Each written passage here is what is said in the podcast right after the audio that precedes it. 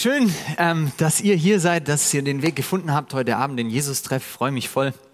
So viele da sind, es werden immer mehr. Und ich muss ehrlich sagen, dass ich heute richtig, richtig Lust habe zu predigen. Es hat verschiedene Gründe. Einerseits ähm, liegt es darin, dass der Text unglaublich spannend ist, über den ich predigen will. Aber es liegt auch darin, dass ich seit ungefähr dreieinhalb Monaten nicht mehr gepredigt habe hier habe ich vorher mal kurz überlegt. Äh, unser Sohn wurde geboren Anfang August und ähm, das letzte Mal war ich Mitte Juli hier dann habe ich vor ein paar Wochen einen Zeugnisgottesdienst moderiert, aber so richtig gepredigt habe ich seit ungefähr dreieinhalb Monaten nicht mehr. Und die, die mich kennen, wissen, was das bedeutet. Es wird ein richtig langer Gottesdienst. Und äh, ich habe extrem viel auf dem Herz. Ich habe mir dreieinhalb Monate Gedanken machen können, was ich alles sagen will. Ah, hat sich viel getan. Und deswegen steige ich auch gleich ein. Keine Zeit verlieren habe ich mir an vielen Stellen vorgenommen.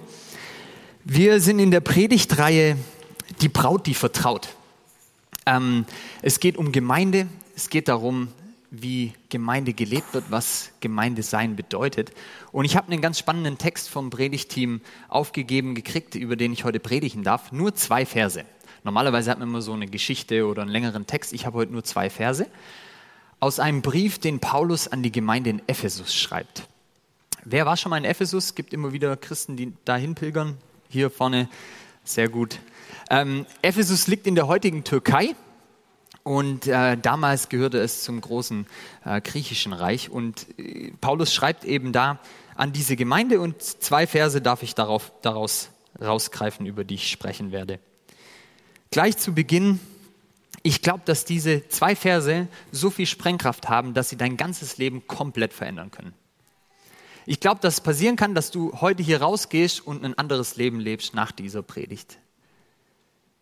Ich habe die, diese Verse in, in der Vorbereitung äh, gekaut und verdaut und verinnerlicht und ich muss euch sagen, bei mir hat sich einfach ziemlich viel verändert durch diese zwei Verse.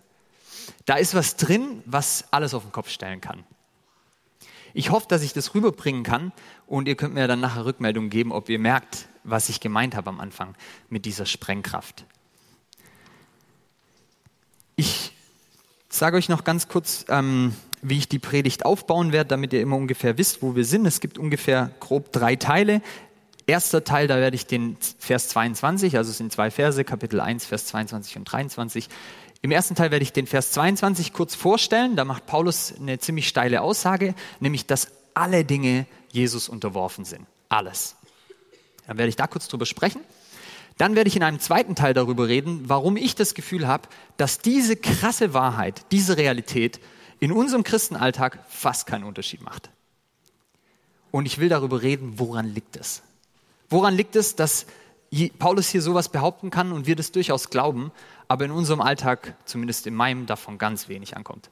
Und dann will ich drittens den zweiten Vers anschauen, Vers 23, wo Paulus die Lösung gibt, wie sich das verändern kann wie sozusagen unser Leben sich komplett neu gestaltet, wenn diese Wahrheit in unser Leben eindringt. Und er hilft uns dabei, diese Schritte zu gehen. In dem dritten Teil werde ich dann viele praktische Beispiele erzählen, wo ich denke, ähm, da sehen wir ein paar äh, Beispiele, wie das im Alltag dann aussieht. Ganz zum, äh, zum Schluss wird es auch eine praktische Umsetzung geben. Ihr seht in der Mitte ein paar Stifte und Zettel und äh, es gibt eine kleine Aktion dann am Ende der Predigt. Vielleicht können wir mal gleich zu Beginn die erste Folie sehen. Epheser 1, Vers 22. Und alles hat Gott Jesu Füßen unterworfen. Das reicht schon. Einfach nur der erste Vers, genau. Alles hat Gott Jesu Füßen unterworfen. Ähm, ihr merkt, es ist eine metaphorische Rede, es ist ein Bild die, jemand etwas den Füßen unterwerfen. Was glaubt ihr, aus welcher Welt kommt es? Was steht da für ein Bild im Hintergrund? Einfach rausrufen. Was denkt ihr, was steht da im Hintergrund, wenn man jemand was zu Füßen wirft? Weil das machen wir ja heute nicht so oft. Also ich weiß nicht, wie oft ihr das erlebt, dass ihr euch irgendwie eurem Chef zu Füßen werft oder keine Ahnung, vielleicht wirft man mal. Äh, genau. Bei Königen war das gang und gäbe, dass ähm, wenn die Leute diesem König untertan waren, sich zu seinen Füßen unterworfen haben. Und dieses Bild wird hier aufgegriffen aus der Antike, kennt jeder damals. Und Paulus sagt, alles hat Gott jetzt Jesu Füßen unterworfen. Was, was, was ist damit ausgesagt über Jesus? Was, was sagt Paulus hier? Er hat Vollmacht.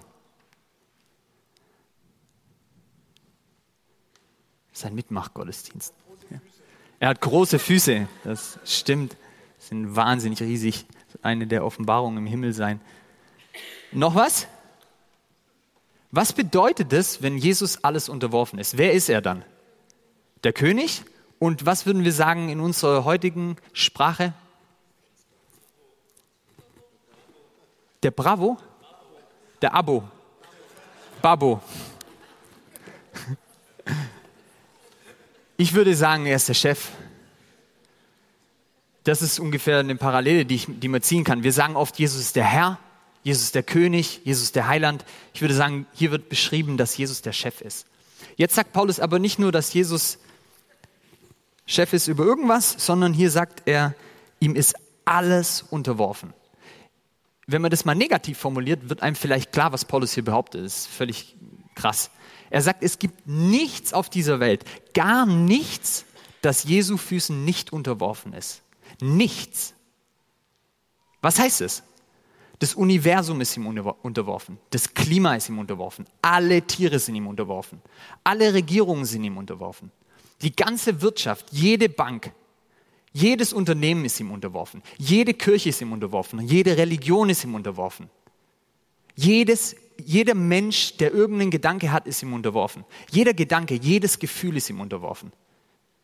Alles. Die Kultur ist ihm unterworfen. Jeder Kinofilm ist ihm unterworfen. Jede, jede CD, die, ihm, die rauskommt, ist ihm unterworfen. Die Politik ist ihm unterworfen. Jede Regierung, jede Wahl, alles. Richtig krass irgendwie. Das sagt Paulus hier. Alles ist ihm unterworfen. Es gibt nichts, das Jesus nicht unterworfen ist. Überlegt euch irgendeine Situation und dann macht euch klar, das ist Jesus unterworfen. Das war der erste Teil. Jetzt komme ich zum zweiten Teil. Wir sitzen hier, viele von uns sind Christen und die meisten würden sagen, hey Nico, habe ich öfter schon gehört, Jesus ist Herr, Jesus ist König, das glaube ich auch. Wirklich. Ich singe da auch oft Lieder drüber, Jesus, mein König, ich lobe dich und so. Und oft bete ich auch zu Jesus und sage, Jesus, du bist der Herr. Und irgendwie glauben wir das, wir besingen das, wir bestaunen das. Aber meine persönliche Erfahrung ist, dass diese krasse Realität, die Paulus hier beschreibt, nämlich dass Jesus Herr ist über alles in dieser Welt, meine Erfahrung ist, dass das mit meinem Alltag ganz wenig zu tun hat. Wisst ihr warum? Weil ich in meinem Alltag ganz oft erlebe, dass andere Dinge König sind. In meinem Alltag, wenn ich so Dinge erlebe, habe ich das Gefühl, ich bin ganz oft machtlos. Und ich habe überhaupt nichts zu melden. Und plötzlich denke ich, okay, Jesus, du bist der Chef, yeah, voll cool. Und ich bin es nicht. Mir wurde es richtig deutlich letzten Sonntag, bin ich nach dem Gottesdienst nach Hause gefahren ähm, und bin in Ditzingen in den Bus gestiegen. Es war vielleicht so zehn und ich saß dann so im Bus vorne im, äh, auf, auf einem Vierersitz alleine. Irgendwann in einem kleinen Dorf geht dann die Türe auf und ich höre von draußen, Mama, warte noch, warte noch, äh, der, der Papa ist noch nicht da. Und denke ich, ach süß, jetzt die, die Kleine kümmert sich um ihren Papa und so. Und dann äh, kommt als erstes das kleine Kind rein, unglaublich süß, fünf Jahre alt oder so, eine kleine, äh, ein kleines thailändisches Mädchen, ähm, kleines Röckchen, wallendes Haar, total süß, kommt da rein, piepsige Stimme. Hinter ihr kommt ihre Mutter und ähm, ich will ja nicht sagen, aber sie sah richtig gut aus, äh, war, war Thailänderin, ähm, sah extrem jung aus und super gekleidet, äh, alles akkurat, richtig hübsche Frau. Und dann setzen die zwei sich hin und sitzen neben mir in dem Vierer und dann kommt der Vater rein. Und bewegt sich so im Bus rein und das Erste, was ich wahrnehme, ist, dass innerhalb von einer Sekunde der ganze vordere Teil nach Alkohol stinkt. Und es war so krass, ich habe echt gedacht, boah, eine mega Fahne und der setzt sich hin und ich habe, ich muss ehrlich sagen, ich habe in den letzten, ich weiß nicht, wie lange es her ist, ich habe schon ganz lang keinen düstereren Mann gesehen als den. Es war ein Deutscher und der sah so richtig böse aus. Den ganzen, den ganzen, das ganze Gesicht war runtergezogen, das ein, hatte eine Glatze, mehrere Ohrringe, ähm, Bartstoppeln, sah extrem fertig aus, solche Augenringe, und man hat gemerkt, er ist leicht besoffen. Und ähm, er setzt sich also dahin, und dann kriege ich so ein bisschen die Gespräche mit. Und es stellt sich raus, er ist der Vater von diesem Kind und der Mann von dieser Thailänderin. Und das Kind sucht so seine Nähe die ganze Zeit und sagt, Papa, Papa, ich will bei dir sitzen. Und dann wechselt sie die Sitze und geht zu ihm und schnuckelt sich ran, er verzieht keine Miene. Zu alles, alles runtergezogen. Dann sagt die Frau irgendwas zu ihm, er reagiert nicht, macht nur so irgendwie so. Und ich habe das so beobachtet und ähm, dann waren hinten im Bus ein paar Jugendliche, die äh, immer lauter wurden und irgendwann fängt er an, über die zu fluchen und motzt da rum. Und ich hatte irgendwie das Gefühl, es ist so eine skurrile Situation. Und das Einzige, was ich in meinem Herz gefühlt habe, ist so eine ganz tiefe Traurigkeit. Und ich hatte das Gefühl, ich würde mir wünschen, dass in dieser Situation jemand anderes Herr ist als der Alkohol in dieser Familie. Und ich habe mich so machtlos gefühlt. Ich saß da einfach und gedacht, okay, bin zwar Christ und ich glaube, dass Jesus alles unterworfen ist, aber in meinem Alltag, wenn ich da im Bus sitze nach Heimerdingen, kommt oft wenig an. Das ist nur ein kleines Beispiel. Ich erzähle euch nachher, wie die Geschichte weiterging. Ähm, ich weiß nicht, kennt ihr solche Geschichten? Kennt ihr, kennt ihr Situationen in eurem Alltag, wo ihr das Gefühl habt, irgendwie man trampelt über mich oder es gibt ganz viele Dinge, da habe ich nichts zu melden da, da sind andere Mächte über mich stärker. Da sind meine Triebe stärker, da ist meine Emotion stärker, da, da zieht mich irgendwas. Oder es gibt Leute, die über euch Macht haben und ihr fühlt euch machtlos. Und dann gibt es plötzlich diese Distanz zwischen dem, was da gesagt wird, da ist diese große, tolle Botschaft von Jesus und dann ist unser Alltag und wir haben das Gefühl, okay, wie kommt das zusammen?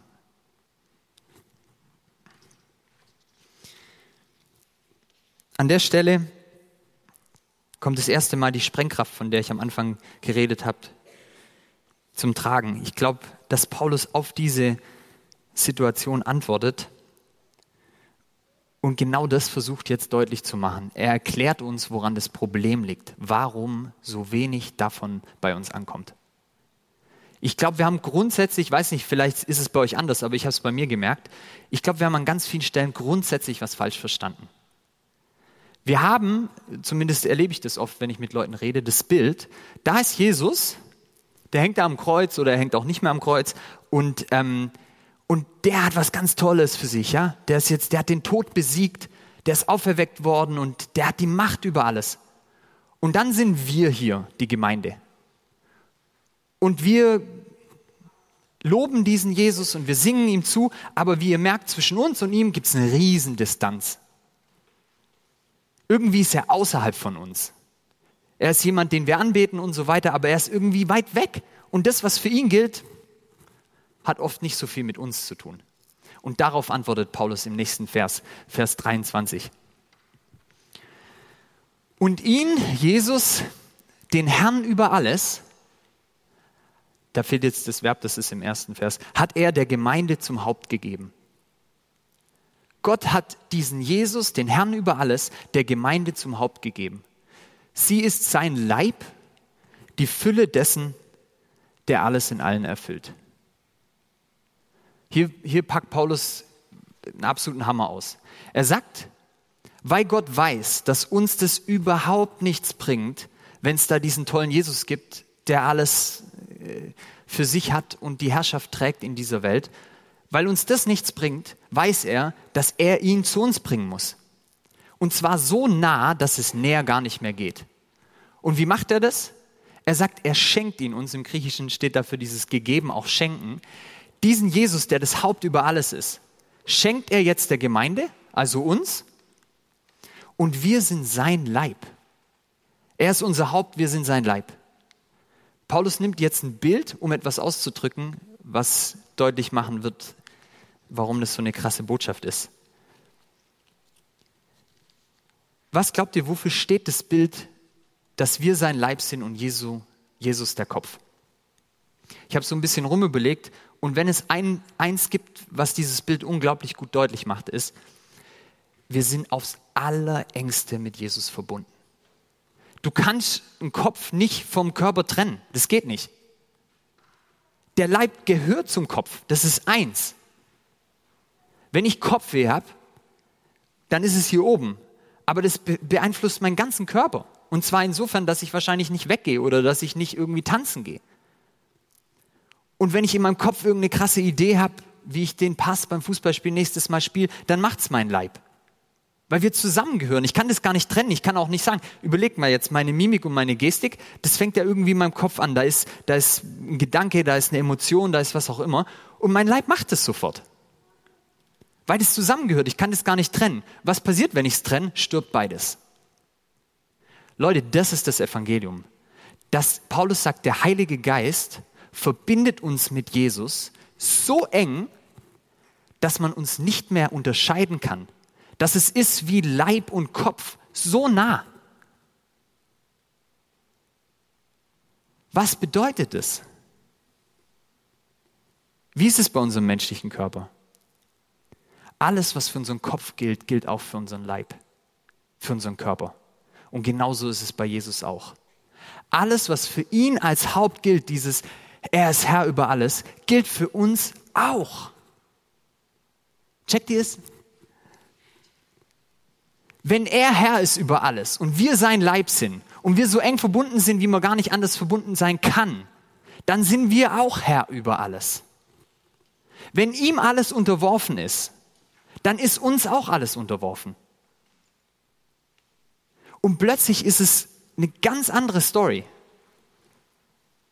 Weil dann ist da nicht dieser ferne Jesus, den wir anbeten und den wir besingen, sondern dann gilt es plötzlich uns. Und zwar nicht vermittelt durch ihn, sondern das ist das, was wir leben sollen. Wir sollen diese Herrschaft, die Jesus erkauft hat, annehmen und ergreifen und ausleben. Ich versuche das nachher noch ein bisschen deutlich zu machen, aber für mich hat das einen riesen Unterschied in meinem Denken gemacht, weil ich plötzlich gecheckt habe, ich soll herrschen. Ich soll Chef sein. Durch Jesus. Wisst ihr, was dann passiert mit euren ganzen Situationen im Alltag? Es verändert sich radikal. Ich, ich erzähle euch ein paar Beispiele, wie das bei mir war.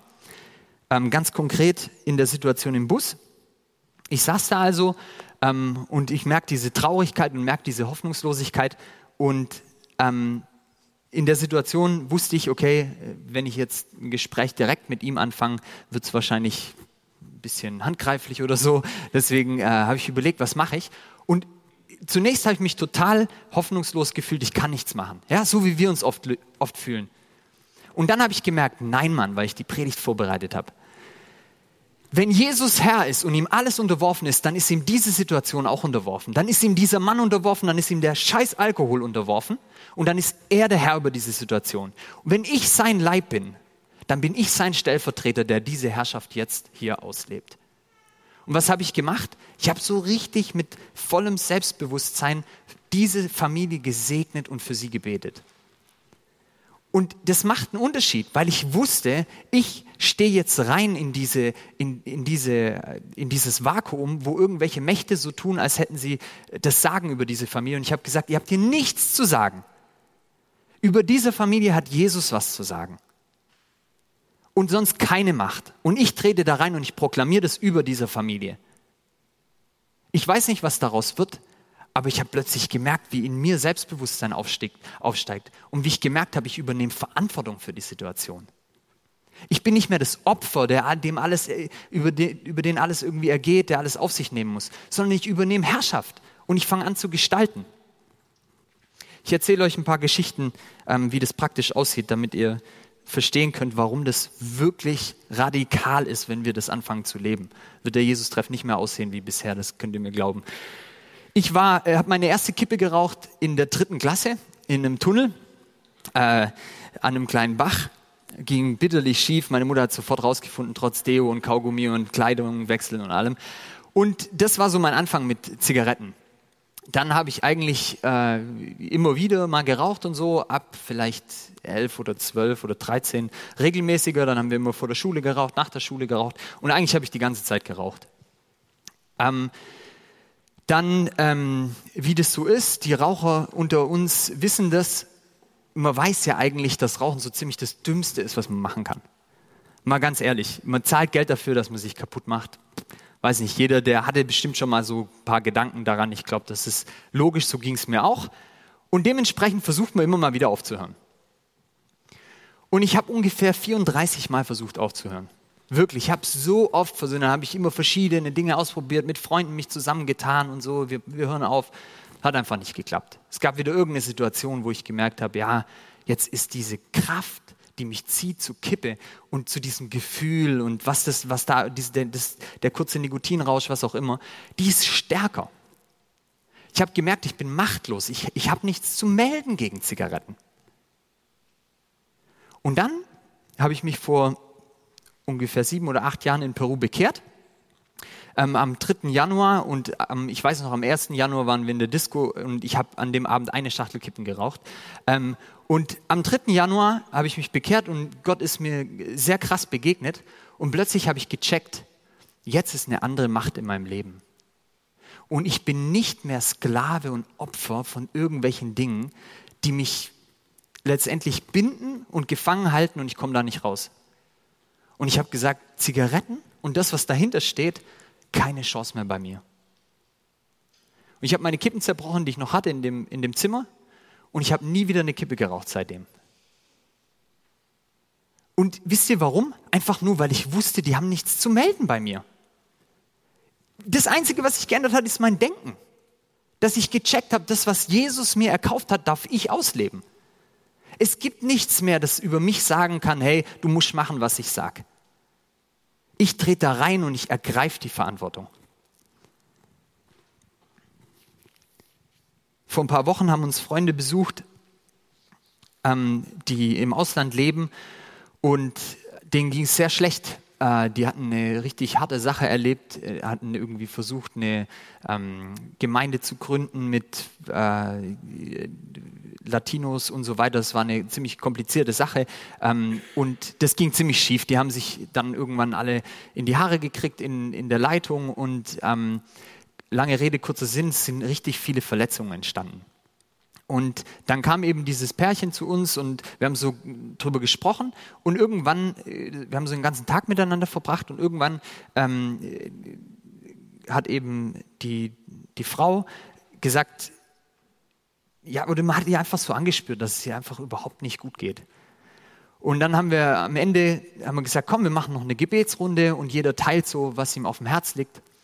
Und dann ist es so richtig aus ihr rausgebrochen, dass in ihr so eine Hoffnungslosigkeit Raum gekriegt hat, seitdem das passiert ist. Dass in ihr irgendwie so eine Depression ist und die herrscht über sie. Diese Verletzungen, die passiert sind, die kriegt sie nicht weg.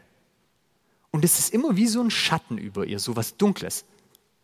Und sie ist schon fröhlich und die kann auch lachen und die kann auch was erzählen, aber es ist wie was, was immer dämpft. Es ist nie so, so, so richtig ausgelassen, sondern da ist was, was sie runterhält. Und dann hat sie voll angefangen zu heulen und so, weil sie einfach irgendwie gemerkt hat, dass es da ist. Und ich habe dann überlegt, okay, was machen wir jetzt? Wie bete ich jetzt?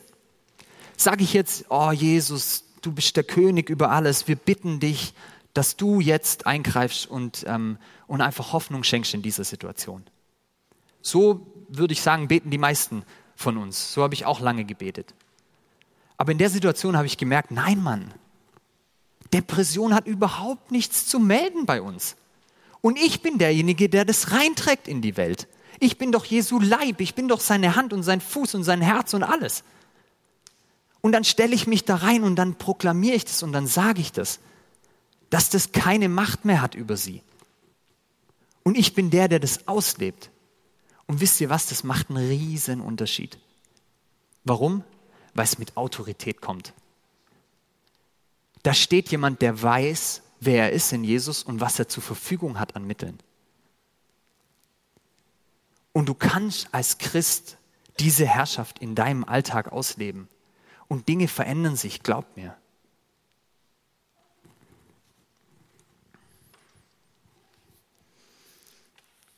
Ich habe viele Beispiele aufgeschrieben, aber ich höre jetzt auf. Ihr merkt wahrscheinlich so, an welchen Ecken und Enden das alles ähm, zum Tragen kommt. Natürlich ganz stark bei Süchten, Pornografie, Alkohol, Zigaretten, was auch immer, Kaffee, wo man, wo man einfach das Gefühl hat, man kommt nicht weg und man hat es schon so oft versucht.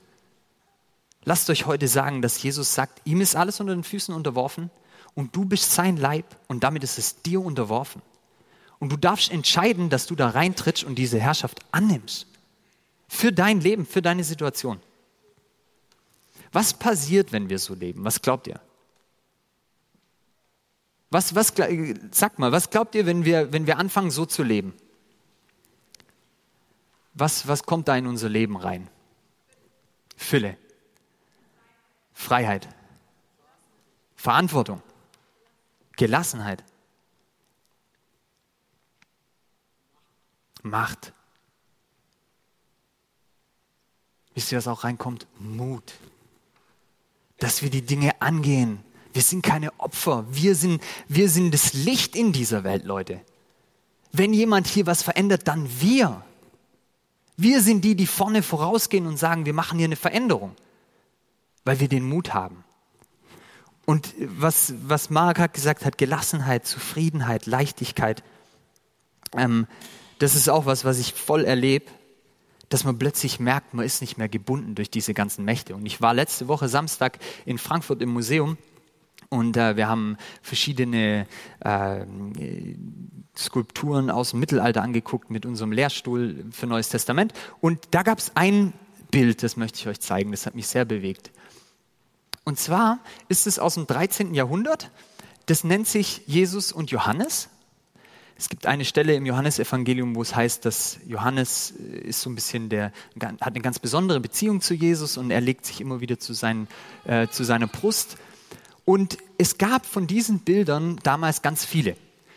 Das war ein richtige, äh, richtiger Wettbewerbserfolg, diese Andachtsbilder nennt man das was, haben, was wurde damit gemacht? Man hat die verkauft und ähm, alle möglichen Leute hatten sowas zu Hause, haben sich hingestellt als Andachtsbild und wenn sie gebetet haben oder wenn sie Bibel gelesen haben, haben sie einfach diese Bilder angeschaut und darüber nachgedacht, was in diesem Bild dargestellt wird.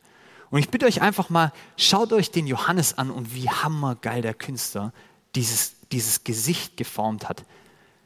Und ich stand da echt eine Weile davor und habe mir den angeguckt und habe gedacht, ja, das ist der Gesichtsausdruck, den Christ hat, der in der Herrschaft Jesu lebt. Wir haben diese Herrschaft nicht allein, wir haben sie nur durch Jesus.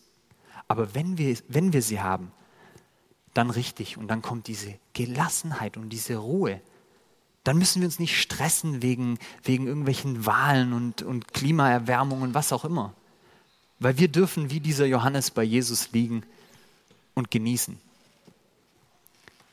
Ihr merkt auch, Jesus sieht auch extrem freundlich aus. Ähm, auf den darf man da vielleicht nicht so gucken. Aber einfach mal nur als, als kleines Beispiel, wie das vielleicht aussehen könnte. Noch eine kleine andere Konsequenz, was passiert, wenn wir das ausleben, diese Herrschaft, was Paulus uns hier ähm, anbefiehlt, ist, dass ich denke, dass Humor in unser Leben kommt. Es gibt, ihr merkt wahrscheinlich, Kinder lachen sehr viel mehr als wir Erwachsenen. Ich merke das an unserem kleinen Sohn. Und ähm, ein Grund, warum ich denke, dass Kinder so oft lachen, ist, weil sie sich viel, viel leichter nehmen als wir uns. Für die ist das Leben irgendwie einfach leichter. Warum? Die haben Eltern, die kümmern sich um alles. Und das, was für die Eltern gilt, gilt auch für sie. Die partizipieren daran. Und das führt dazu, dass sie irgendwie frei sind zu lachen. Damit ihr mal ungefähr wisst, wie so ein Lachen aussehen kann, möchte ich euch auch ganz kurz einen kleinen Clip zeigen. Wir brauchen ja immer wieder Bilder dafür, damit wir uns vorstellen können, was das bedeutet. Mal gucken, ob wir es hinkriegen.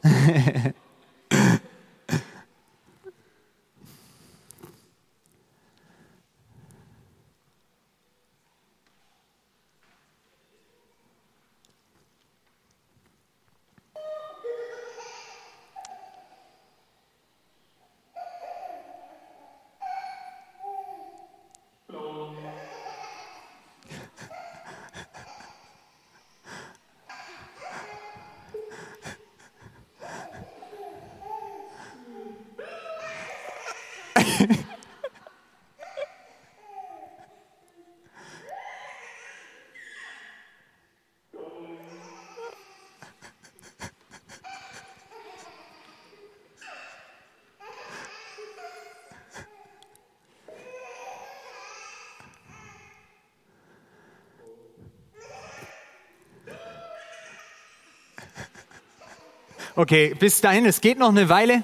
Ähm, einfach so als, als, kleines, ähm, als kleiner Einblick in unser Seelenleben, was passiert, wenn wir diese Herrschaft ausleben, die Jesus uns erkauft hat. Die hat ihn alles gekostet. Und ich weiß, manchmal steht dann bei mir so ein Gefühl aus, ja, aber ist das nicht ein bisschen arrogant? Ist es nicht ein bisschen überheblich zu denken, ich soll jetzt hier irgendwie auf der Erde Jesu Herrschaft ausleben? Ich soll über Dinge proklamieren, ihr habt keine Macht über mich? Denke ich da nicht ein bisschen zu viel von mir? Ich glaube, wir können Jesus keinen größeren Gefallen machen, als dass wir endlich anfangen, das auszuleben, was er uns erkauft hat. Ich glaube, es gibt nichts, über das er sich mehr freut, wie wenn wir das was er uns erkauft hat und was ihn so viel gekostet hat, nämlich seinen Tod, wenn wir das ausleben und wenn wir anders leben als davor. Manchmal kommt es mir vor, wie wenn wir irgendwie fünf Millionen auf der Bank haben und unser Bankkonto überquillt und wir gar nicht wissen, was wir damit machen sollen. Aber wir leben ganz, ganz sparsam. Weil man weiß ja nicht. Und man will sich nicht überheben. Und so geht es mir manchmal, dass ich denke, Jesus hat auf unser Konto so viel eingezahlt an Herrschaft und an, an Macht und ihm ist alles unter die Füße unterworfen. Und er hat gesagt, durch den Heiligen Geist seid ihr eins mit mir. Ihr seid mein Leib, ihr gehört zu mir. Alles, was mir gehört, gehört jetzt euch. Und er sagt, jetzt zahl's und gib's aus und schenk's Leuten und befrei die Welt. Mach was draus.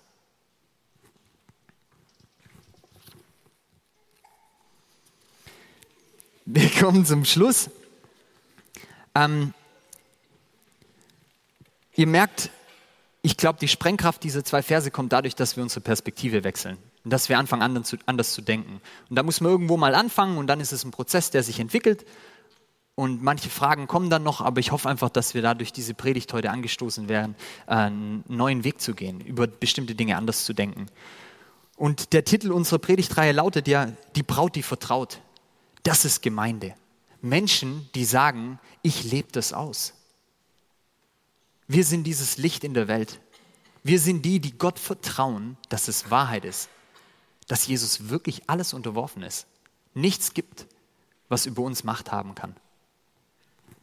Das letzte Wort wird immer Jesus haben. Ein praktischer Teil jetzt, vielleicht kann die Band schon ähm, langsam nach vorne kommen und ein kleines Instrumental dazu spielen.